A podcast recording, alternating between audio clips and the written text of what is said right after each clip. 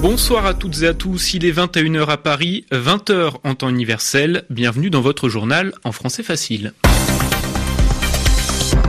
Aurélien Devernois. Et à la une de l'actualité de ce mardi 21 novembre, la démission de Robert Mugabe. Sous pression depuis une semaine, le président du Zimbabwe a finalement démissionné, déclenchant des scènes de joie dans les rues de la capitale, Harare. Six demandeurs d'asile syriens ont été arrêtés en Allemagne. Ils sont soupçonnés d'avoir voulu commettre un attentat à la Syrie, dont l'avenir sera évoqué demain à Sochi par les présidents russes, iraniens et turcs. Nous parlerons également de l'identification d'un astéroïde, un rocher spatial venu d'un autre système solaire que le nôtre, mais aussi de football avec la reprise ce soir de la Ligue des Champions en Europe. Le journal, Le journal en français facile. Il avait promis d'être encore au pouvoir à 100 ans. C'est finalement à 93 ans que Robert Mugabe aura terminé sa course en tant que président du Zimbabwe.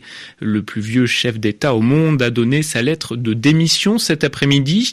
Lu par le président de l'Assemblée nationale devant le Parlement, le texte a provoqué un tonnerre d'applaudissements dans l'hémicycle, car c'est dans cette enceinte parlementaire que tout s'est accéléré cet après-midi, Gaël Alex. Oui, depuis ce week-end, déjà, l'étau s'était resserré sur le président zimbabwéen. Tous ses anciens soutiens politiques lui ont tourné le dos et se sont même employés à l'isoler. D'abord, de sa base populaire, en organisant une manifestation dans les rues d'Harare samedi après-midi. L'événement est historique. Jamais autant de monde n'avait défilé dans les rues de la capitale. Membres du parti au pouvoir, la ZANU-PF, membres de l'opposition, de la société civile, zimbabwéens blancs, tous unis par un même mot d'ordre, Mugabe dehors. En plus de la pression de la rue, la ZANU-PF décide de saper l'autorité politique de Robert Mugabe. Et le Haut Comité démet dimanche Robert Mugabe de ses fonctions de président du parti.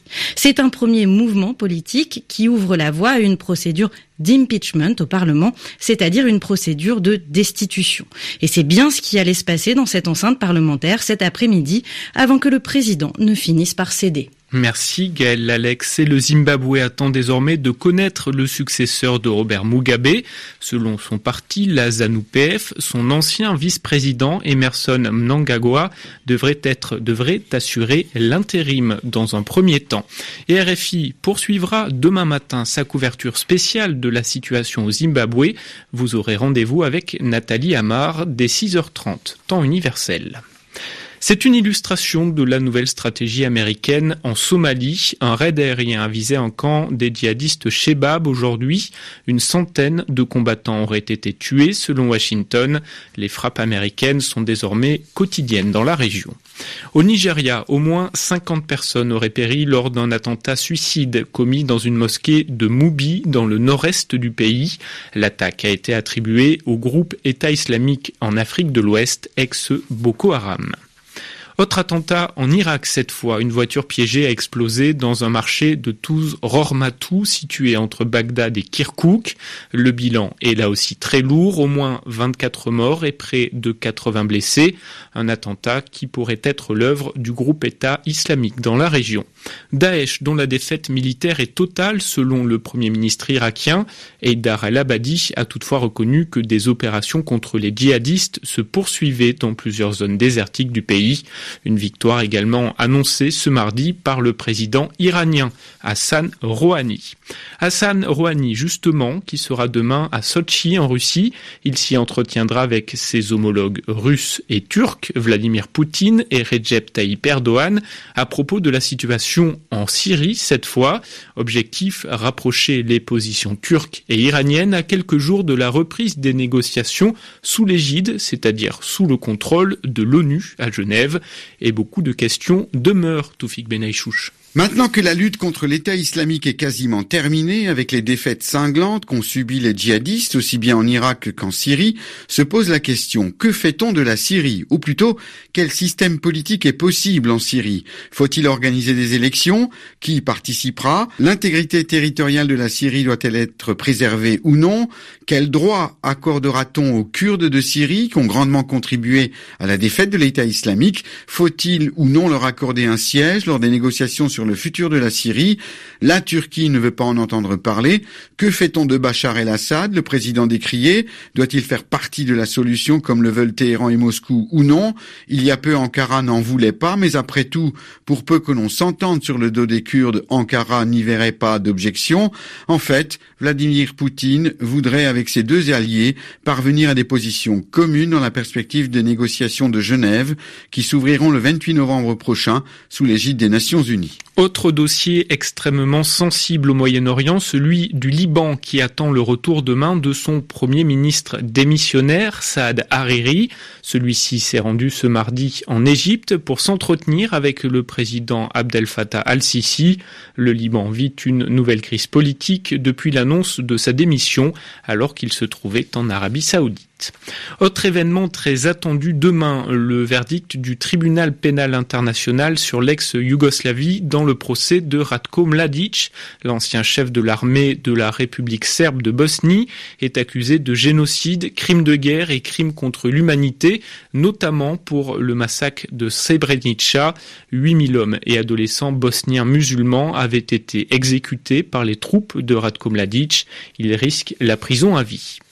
Ce coup de tonnerre pour près de 60 000 Haïtiens réfugiés aux États-Unis depuis le séisme qui avait ravagé leur pays en 2010. L'administration américaine a décidé de ne pas renouveler leur permis de séjour et de travail. Ils devront donc quitter le pays d'ici juillet 2019. La correspondance à Washington, Dan Corpé. Selon le département de la sécurité intérieure américain, les conditions de vie en Haïti se sont suffisamment améliorées pour que les bénéficiaires du statut de protection temporaire puissent rentrer chez eux. Les autorités fédérales accordent cependant un sursis aux Haïtiens pour organiser leur retour.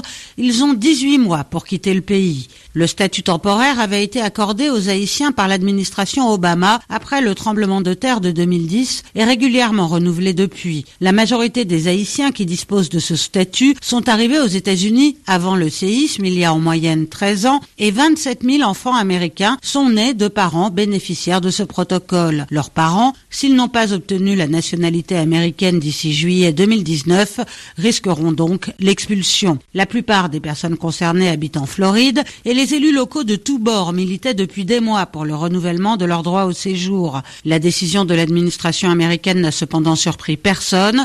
De nombreux Haïtiens bénéficiaires du statut l'avaient eux-mêmes anticipé et ont récemment migré vers le Canada dans l'espoir de pouvoir s'y installer de manière plus durable. Anne Corpet, Washington, De nouvelles révélations d'harcèlement et d'agressions sexuelles de femmes dans les médias. Le présentateur vedette américain Charlie Rose a été licencié par les télévisions CBS et PBS après le témoignage de nombreuses femmes dont certaines de ses anciennes assistantes. En France, c'est le journaliste de la chaîne parlementaire, Frédéric Aziza, qui a été suspendu de ses fonctions après, là aussi, des accusations de harcèlement et d'agression formulées par plusieurs de ses collègues féminines. Direction l'espace à présent. RFI, vous en avez parlé il y a un mois. Le mystérieux astéroïde qui a été repéré en octobre provient bien d'un autre système solaire que le nôtre. L'hypothèse a été confirmée dans un article publié par la revue Nature. C'est la première fois qu'un tel objet est observé et cela, Simon Rosé, va nous apprendre plein de choses sur la Voie lactée, notre galaxie. Il s'appelle Oumuamua, le messager en langue hawaïenne, car c'est un télescope installé à Hawaï qui a repéré cet astéroïde en premier. C'était le 19 octobre dernier. De nombreux observatoires ont ensuite braqué leurs objectifs sur lui pour en apprendre le plus possible. Il s'agit donc bien d'un objet qui ne vient pas de notre système solaire. L'étude de sa trajectoire l'a confirmé. 400 mètres de long sur 40 de large, la forme d'une espèce de cigare qu'on n'a pas l'habitude de voir chez les astéroïdes de notre système solaire. Il est fait de roche, peut-être de métal, mais il n'a ni eau ni glace et là aussi c'est un peu surprenant quand on compare à ce que l'on connaît. Mais c'est explicable, cet astéroïde vagabonde dans l'espace intersidéral depuis des centaines de millions d'années sans protection face aux radiations cosmiques qui l'ont sans doute complètement grillé. C'est en tout cas un objet très intéressant puisqu'il nous permet de comparer ce que l'on connaît, notre système solaire, à quelque chose venant d'ailleurs et donc de déterminer si les conditions qui règnent chez nous sont uniques ou au contraire répandues. On a jusqu'en décembre pour en apprendre encore plus plus, passé cette date, Oumuamua se sera éloigné et sera hors de portée des télescopes. Un résultat provisoire de football, Monaco est mené 2-0 à domicile en Ligue des Champions par Leipzig. Bonne soirée à l'écoute de.